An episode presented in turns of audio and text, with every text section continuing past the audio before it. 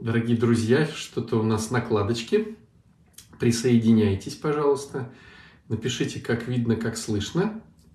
Сегодня у нас будет интересная лекция. Проект э, называется «Клуб искусства и ремесел». Это при поддержке фонда президентских грантов. У нас есть такие интересные лекции, которые дают нам возможность с разных сторон посмотреть на человека, на какие-то моменты его жизни. Сегодня будем говорить про честность. Честность как залог выздоровления. И когда вот я обозначил эту лекцию, сразу стал вопрос, что значит выздоровление? Ну, можно понимать выздоровление в таком узком контексте, выздоровление от зависимостей, от алкогольной, от наркотической, там, от, игры, от игровой зависимости. Можно понимать в более широком смысле. Допустим, выздоровление от зависимостей вообще человеческих. Да? И э, вот такой интересный тезис, который используется часто, и было бы здорово, здорово его разобрать. Честность. Честность – залог выздоровления. Вот что думаете по этому поводу, как к этому относитесь, как вообще относитесь к, трез... к честности и как вы считаете, что значит честность, вот, и почему она является залогом выздоровления. Честность – это больно для эго. Да, совершенно верно. Итак, смотрите, да, просто вот наша задача сегодня поговорить о честности и понять, почему. Почему честность – это залог выздоровления? А почему, да? То есть первый вопрос, который бы здорово было определить, и он действительно очень насущный. Честность – это относительно чего? Чтобы куратор максимально мог помочь, чтобы можно было трезво заниматься самоанализом. Да, продвинутая Полина вот, говорит интересные вещи.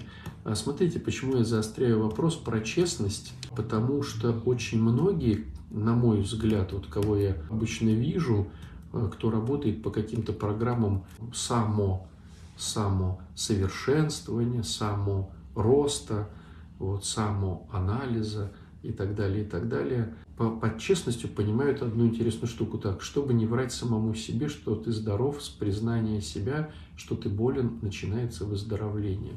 Да, то есть я подчеркну, друзья, самое первое, что мы знаем о честности, это то, что честность мы применяем только к самим себе. Это очень важно. Потому что очень многие, начиная думать о честности и становясь честными, начинают правду матку рубить на всех подряд. И, как правило, кроме себя. Вот здесь надо очень честно понимать, что это только твоя история про честность. То есть не нужно никого обличать, никому ничего говорить, э, никому ничего вот э, не как-то предъявлять, да. Вот Наталья пишет, честность – это осознанность. Осознанность. Соглашусь, но имейте в виду, что честность имеет некую структурность. И чем, ну как сказать, честность бывает разной. Когда я говорю и поступаю честно, страх отступать. Поступать честно мы не можем, потому что честность – это оценочная вещь. Что для тебя честно, для э, другого нечестно. Да, тоже сейчас это обсудим. Батюшка, у меня такой вопрос. Если созависимость неизлечима, прогрессирующая семейная, э, у меня такой вопрос. Э, если созависимость неизлечимая, прогрессирующая семейная, смертельная болезнь, у меня дальше не пишет ничего, Полин. Честность это больно иногда. Зачем ее лечить и смысл выздоравливать? А, ну, то же самое, как диабет бывает. Хроническое э, неизлечимое заболевание. Ну, хочешь умри в диабете, но многие люди полноценно живут, коля себе там этот инсулин там или разные другие штуки. Вот. Поэтому, ну, хочешь умирай, хочешь живи э, и радуйся жизни. Итак, смотрите, первый момент, который надо понимать. Честность это не объективная реальность, а твоя субъективная. Первый момент. То есть, казалось бы, черное есть черное, белое есть белое, можно в этом себе признаться, но, как показывает работа с психикой, честность оказывается очень даже субъективна. В чем идея? Идея вся в том, что мы, начиная рассматривать честность относительно себя и смотря вглубь себя, проходим некоторые этапы или некоторые этажи вот этой честности. То, что для меня, допустим, сейчас, это одно честно. И я вроде бы честный сам с собой. Но если мне э, покопать дальше, то может быть что-то еще честнее, чем эта честность. А покопать еще дальше, вглубь, то я увижу честность еще более честную, чем есть эта честность. И получается, что вот мне приходит такая метафора, может она кому-то будет полезна и тоже зайдет. Вот представьте ситуацию, фильм такой некий апокалипсический, допустим, произошли какие-то сложные перемены в климате планеты, там ушла вода, и вот песок стал поглощать сушу. Небоскребы, которые были очень высокие, а, они сейчас все в песке. И мы, там, или главный герой идет, значит, по песчаной какой-то вот территории, да, по песку идет, и видит только перед собой верхушки небоскребов, как бы крыши. И вот он видит этот бортик, то есть он идет и упирается в бортик, смотрит, что за бортик, и понимает, что это верхушка небоскреба, который туда уходит очень глубоко. То есть вот человек стоит на крыше э, этого небоскреба, который спрятан под тысячами тонн этого песка. Да, да археология. Ну, здесь такая получается, отчасти даже не археология. Человек хочет залезть вовнутрь этого небоскреба.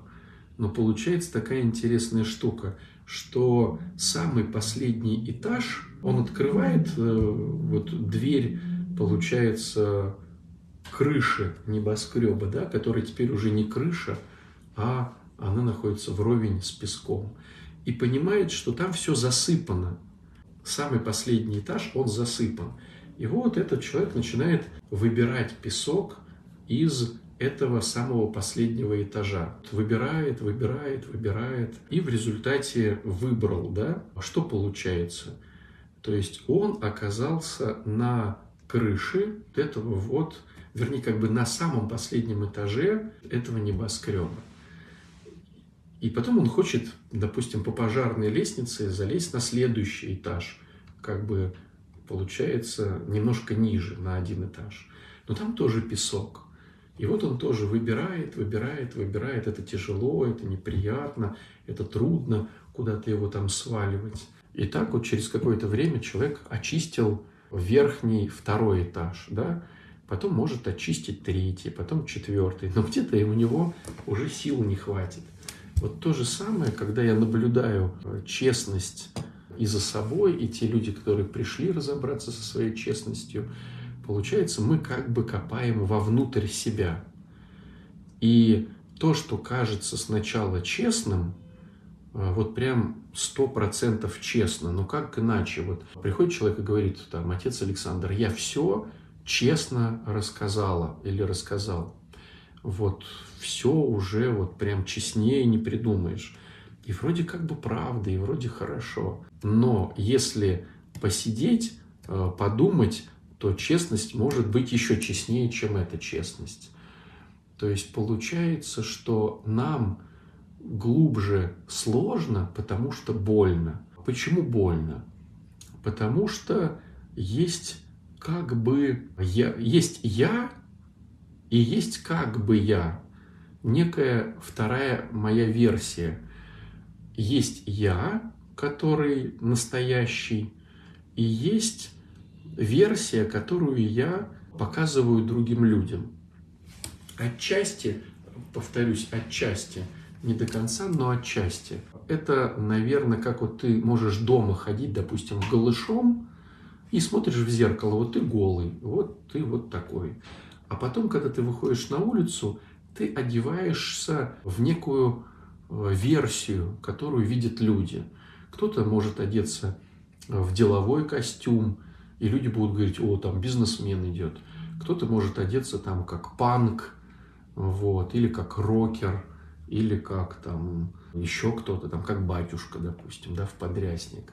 И вот вроде будет вот такой вот человек. То есть получается, те окружающие будут видеть э, этого человека и воспринимать его как то, какой образ человек себе дал. И получается что? Получается, что порой, почему я говорю эту тему, что эта честность становится такой интересной, что мы, вот представьте, да, эту, эту метафору, мы начинаем ходить дома тоже в костюме бизнесмена. Ну, там, в каком-то деловом, да, таком костюме.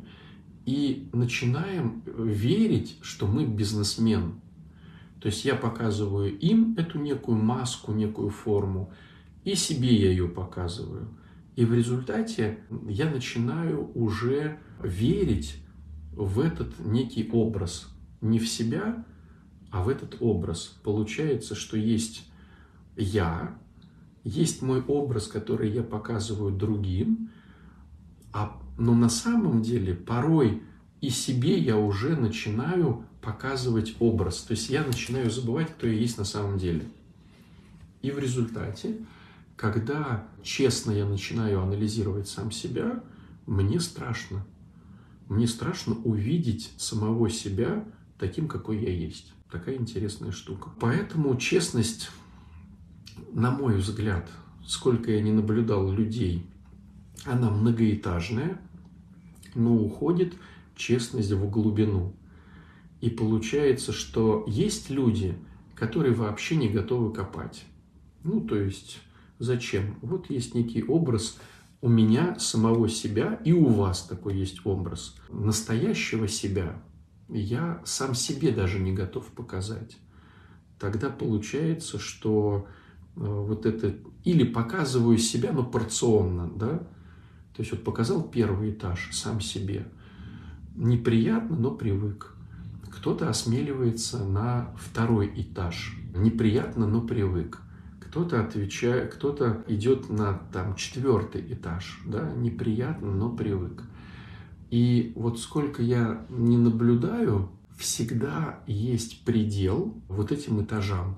Вернее, скажем так, предел опускания, да, вот так правильнее сказать. Предел опускания на более глубокие этажи. Понимаете, как интересно? Причем вот порой, ну просто обладая неким опытом общения с людьми, э, которые опускались глубже или еще глубже, или просто замечая какие-то вещи – Могу сказать так, что люди всегда останавливаются на каком-то этаже в глубину себя, хотя, допустим, я со стороны вижу еще более глубокий этаж, просто по своему опыту. Но на этот глубокий этаж человек уже боится идти. Вот такая интересная штука. То есть давайте вот по первому размышлению сделаем такой небольшой как бы подыток. Он заключается в том, что честность – это то, что мы говорим про себя, а не про других людей. Второй момент. Честность, она очень субъективна, потому что мы хотим показать другим людям лучшую версию себя, которой не являемся, которая придумана, которая является неким образом, некой маской очень долго показывая людям эту версию более улучшенного себя, мы настолько привыкаем, что нам кажется, что это и есть мы. И в результате получается, что мы даже для себя носим эту версию самого себя, и когда происходит какая-то сложность в жизни, и нужно э, покопаться, мы э, либо не даем снять эту маску, либо снимаем ее очень порционно, потому что нам больно. Вот, это первая штука. Сейчас отвечу на вопросы, которые вы мне задавали. Батюшка, у меня такой вопрос. А эту про созависимость, это мы говорили, да? у Полины был вопрос, зачем тогда сопротивляться и лечить, э, смысл выздоравливать. Полиночка, смотри, созависимость – это заболевание, которое можно приостанавливать, замедлять.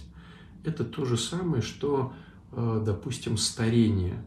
То есть мы все когда-то умрем, но можно прожить эту жизнь более насыщенно, более интересно, если мы будем следить за своим здоровьем, правильно питаться, там, правильно там, заниматься спортом и так далее, и так далее. А можно в, там, в 40 лет стать уже немощным стариком и прожить там э, еще 20 лет во всех болячках.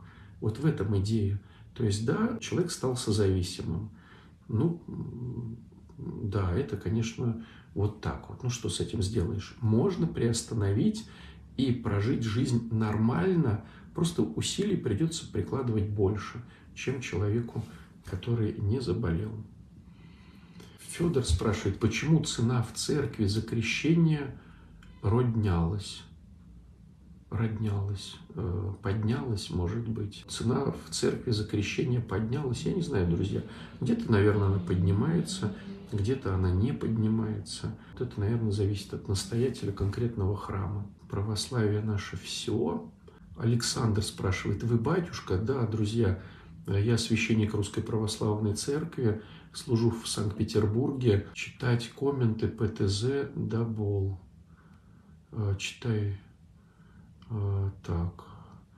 Я, которого знают другие, я, которого знаю, я, которого знает Бог. Только начала копать и уже в ужасе, пишет Светлана. Что же делать?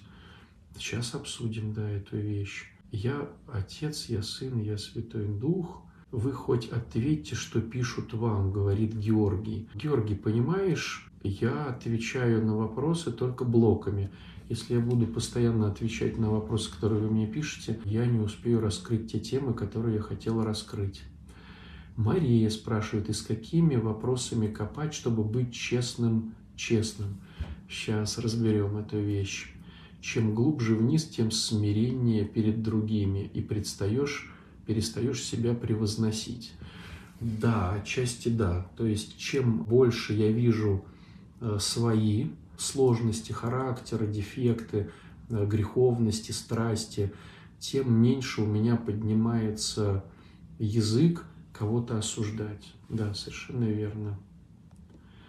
Совершенно верно. Так, Ольга, если я увидела себя продажной и низменной, и беспринципной, какой этаж может быть ниже? Этажей может быть много.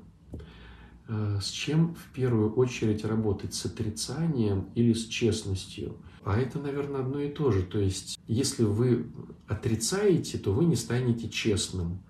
То есть мне, чтобы стать честным, мешает отрицание. То есть я отрицаю очевидные вещи. Ну, поэтому, наверное, отрицание прорабатывая, мы как следствие упираемся в честность. Батюшка, не отвечайте на вопросы, это отвлекает. Видите, сколько советчиков. Одни говорят, отвечайте, другие говорят, не отвечайте. У меня вопрос. Я недавно прошла реабилитацию в Ручье. Очень благодарна. Сын находится в реабилитации в Красновишерске. Мой духовный отец рекомендовал направить сына к вам в ручей для православной реабилитации. Хочу выполнить волю Божью. Ищу путь. Помогите. Чем могу, помогу, помогу ручью.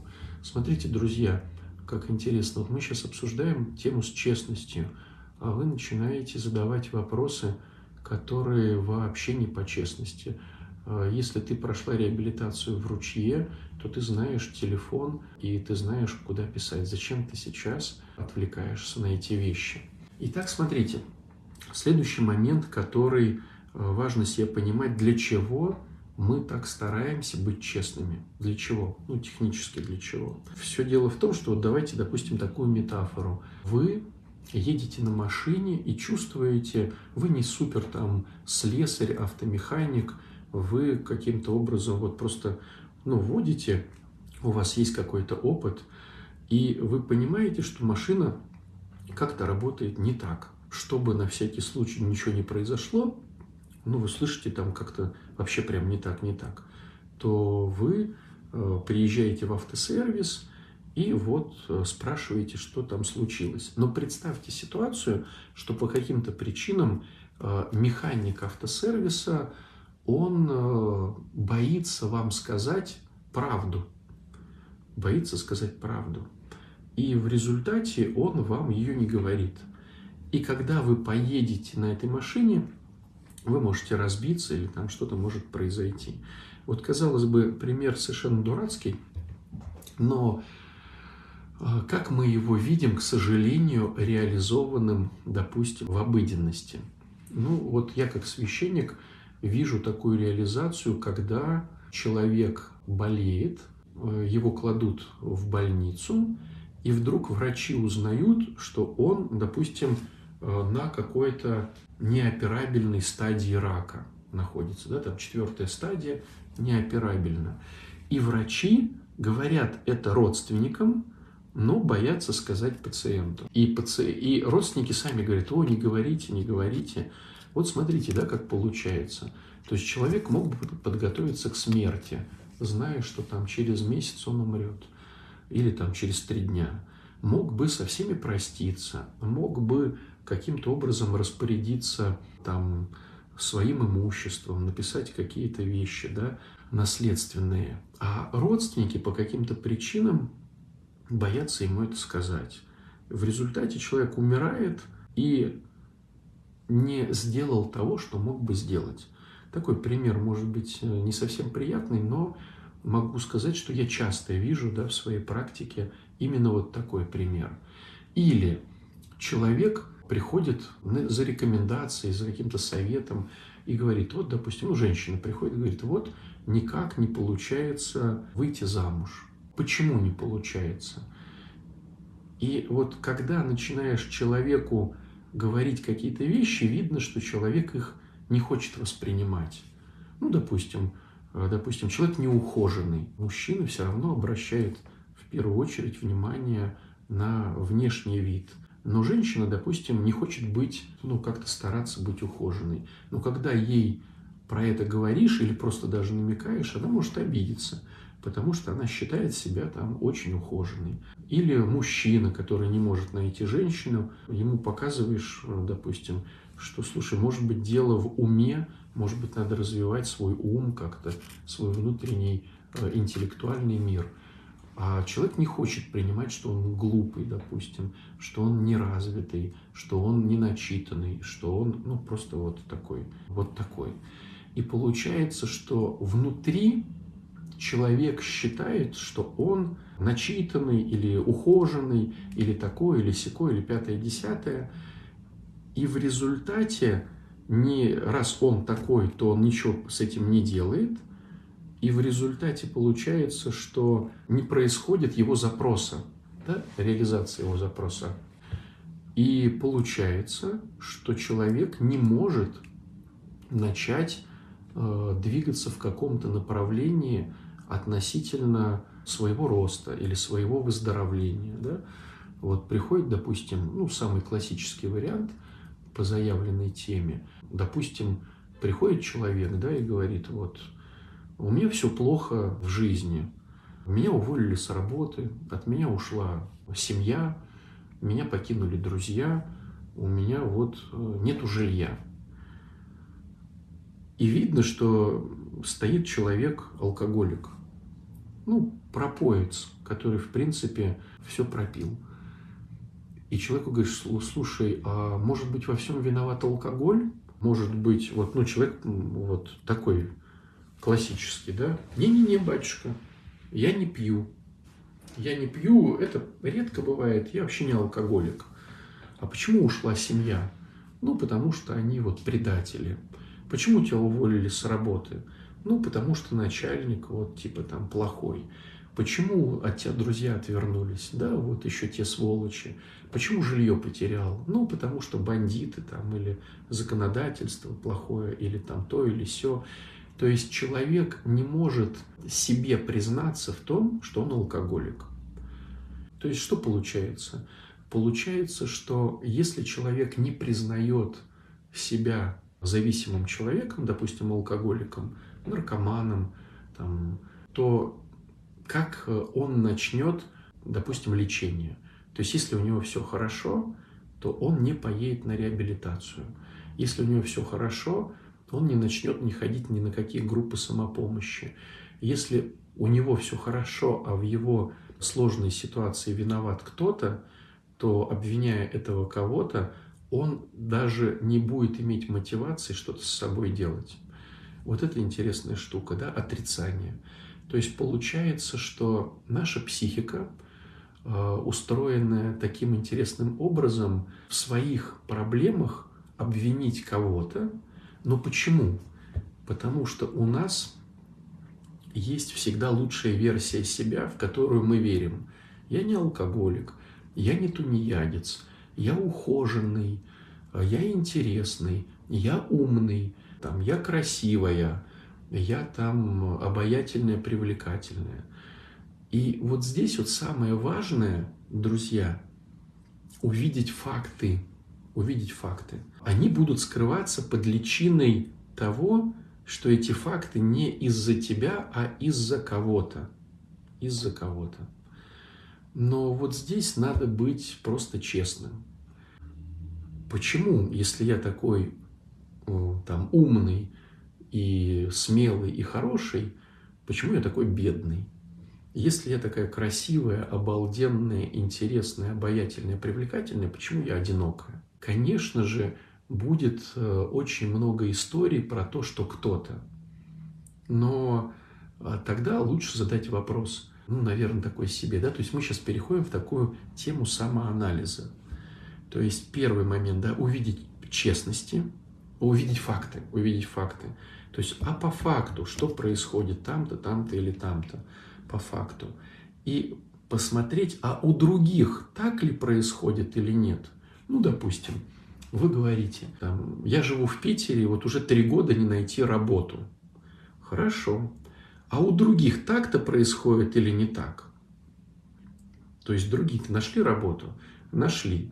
Вот эта история, что им повезло, это все просто вражьи наветы, это все промысел Божий, это все, ну, то есть можно придумывать все разные версии. Но, во-первых, увидеть факты, постараться их не интерпретировать. Я три года живу в Питере, три года не могу найти работу. Это факт. Есть ли работа в Питере у других людей?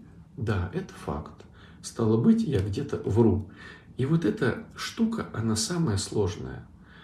И она самая сложная и у продвинутых, скажем так, людей, которые занимаются самоанализом, и у непродвинутых. То есть смотрите, почему нам важен сейчас этот первый этап. Если я считаю, что все, что со мной происходит, в этом кто-то виноват, то у меня нету даже мысли пойти к кому-то попросить помощи. Допустим, алкоголику поехать на реабилитацию или хотя бы взять консультацию специалиста. Там у женщины пойти помыть свою голову или там пойти там к стилисту. У, у мужчины начать открывать книжки и начинать читать. Там у человека, который ищет работу, размещать резюме. Даже не будет идеи это начать делать, потому что все, что происходит в моей жизни, виноват кто-то или что-то. То есть получается, что самое первое, что нам нужно, каждому из нас, и каждый из нас находится в этой ситуации. Порой. Порой не находится, но порой находится. Самое важное, что нужно понимать, это никто не виноват и ничто в твоей сегодняшней ситуации, кроме тебя. Вот такая штука. Это не работает только относительно детей. То есть вот с ребенком э, мы этот метод не применяем. То есть вот ребенок это беззащитное создание, с которым эта логика не работает. Все остальное, э, в принципе, эта логика плюс-минус работает. Если мы не берем психически больных людей, каких-то суперинвалидов, какое-то насилие в взрослом возрасте, ну, это как бы исключение из правила, да, которые правила только под, подтверждают. Все, что происходит в моей жизни, это из-за того, что я так к этой жизни отношусь. Недавно у меня был такой интересный разговор. Я встретился с одним очень продвинутым товарищем. То есть этот очень продвинутый товарищ, реально очень продвинутый. Ну, то есть, правда, он очень хороший и продвинутый. В смысле психологии, в смысле обучения всякого. Но фишка его вся в том, что он работает вживую. То есть он работает в так называемом офлайне, ну, вживую. И вот когда начался коронавирус, когда все закрылось, и вот с тех пор, да, вот уже года два там или три, сколько там, четыре, сколько это коронавирус, я уже что-то, три, наверное, года, да, он не смог переделаться на онлайн. По каким-то своим причинам он считает, что онлайн не работает. Консультации надо вести только в живую, семинары, тренинги, лекции надо вести вживую. И в результате получается, что у него сейчас нет работы. Он уже в возрасте человек, работы нету, там приходит очень мало, собирается на его группы мало народу. И вот он мне говорит, слушай, я не понимаю, я искренне не понимаю, почему какие-то, ну, типа, слабые профессиональные люди столько собирают вокруг себя, значит, людей, да, приверженцев, а я такой красивый, умный профессионал, вот, остаюсь не у дел.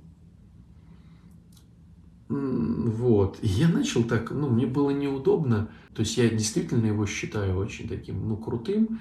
И мне было неудобно сказать, слушай, может быть, дело-то в тебе, может быть, надо как-то вот сейчас к реалиям жизни приспосабливаться.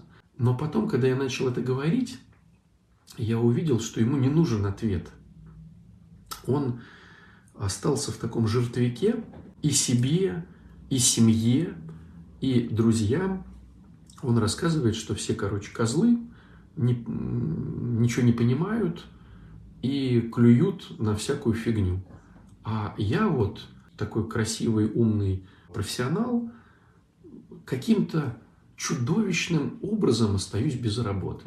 Я так ну, потом думаю, надо же, такой продвинутый дядька и не видит элементарных вещей. То есть, если бы он сам себе признался по фактам, то есть вот есть факты, на меня не идут. Этот факт говорит о том, что значит я не такой профессионал. А если на Васю идут, то стало быть, он лучший профессионал, чем я. Потому что на Васю идут, на меня не идут. Вася делает вторые продажи своих каких-то мероприятий, третьи продажи, четвертые, пятые, в онлайне, в офлайне, книжками. На Васю идут, а на меня не идут. О чем это говорит? Это говорит о том, что Вася более востребованный профессионал, а не просто потому, что он ну, дурачок, и все вокруг быдлы э, клюют на дурачка. Понимаете? И вот эта штука – это самый первый шаг, с которого надо стартовать. Самый первый шаг. Потому что он дает мотивацию, если я признаюсь идти к профессионалам за помощью. Если я зависимый человек, идти к профессионалам, которые занимаются реабилитацией зависимости. Если я болею, идти там, к врачам. Если у меня не получается в отношениях, то идти там, к стилистам, психологам, там, ребятам, которые разбираются в отношениях. Если у меня все классно, а они все плохие, у меня не будет этого первого шага пойти за помощью. Поэтому я вам говорю, друзья, что если вас что-то не устраивает в вашей жизни, надо быть честным с самим собой и признаться в том, что не кто-то или что-то виноват в ваших сложностях жизни, в ваших претензиях к жизни или к людям, в ваших неурядицах, в ваших сложностях жизни. Виноват я сам. И вот тогда, если я понимаю, что я виноват, тогда уже идет развилка. Пока попробовать самостоятельно разобраться, или все-таки сразу, не тратя время, пойти к профессионалам. Как показывает практика, скупой платит даже не дважды и не трижды, а больше, больше и больше. То, что сделает профессионал за несколько э, занятий, самостоятельно человек может вскрывать сам себя, свою психику, ну, может быть, полгода, может быть, год. Э, хотя все может быть со стороны очевидно. Поэтому есть такое выражение «честность – залог выздоровления». Потому что если я честен сам с собой – я понимаю, что то, что происходит в моей жизни, те неприятности, неурядицы, связаны со мной, стало быть, если я хочу что-то изменить, мне надо менять себя. Мне надо увидеть себя по-честному и начать с этим что-то делать. Если не будет вот этой первой истории, все остальное не работает. Поэтому, друзья, можно сделать такое домашнее задание – можно сделать такое домашнее задание. Выписать для себя, или если неохота писать, просто продумать для себя несколько тем, которые вот вас имеют вот прям сильно-сильно, ваши претензии к жизни, э, ваши претензии к каким-то людям, вас что-то не устраивает. Меня не устраивает вот это, вот это и вот это. И постарайтесь увидеть свои нечестности в этих ситуациях. То есть, где конкретно я что-то не доделываю, не дорабатываю, имея вот эти претензии. То есть, ну, допустим, он мне звонил, звонил, звонил, там девочка говорит про мальчика, а теперь перестал звонить. Где я не дорабатываю, что он перестал мне звонить?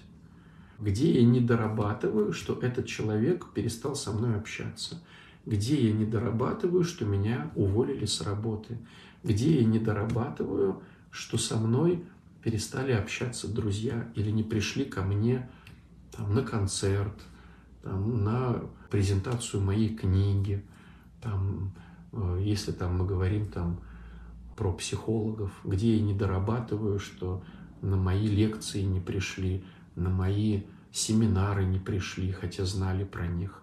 То есть где я не дорабатываю. Завтра сделаем еще одну штуку, продолжение этой лекции. Поговорим тоже о неприятных вещах, только немножко глубже. Только немного глубже. Сейчас надо переварить эту тему. Поэтому проговори или пропиши несколько претензий и посмотри, в чем ты сам их создал. То есть побудь честным с самим собой. Вот такое домашнее задание. А завтра встретимся вечерком и поговорим немножко глубже. Примерно это будет тоже где-то там вечером, наверное, в 21. Но лучше следи за рекламкой, за объявлением, чтобы присоединиться. Всего хорошего, друзья. Пока-пока.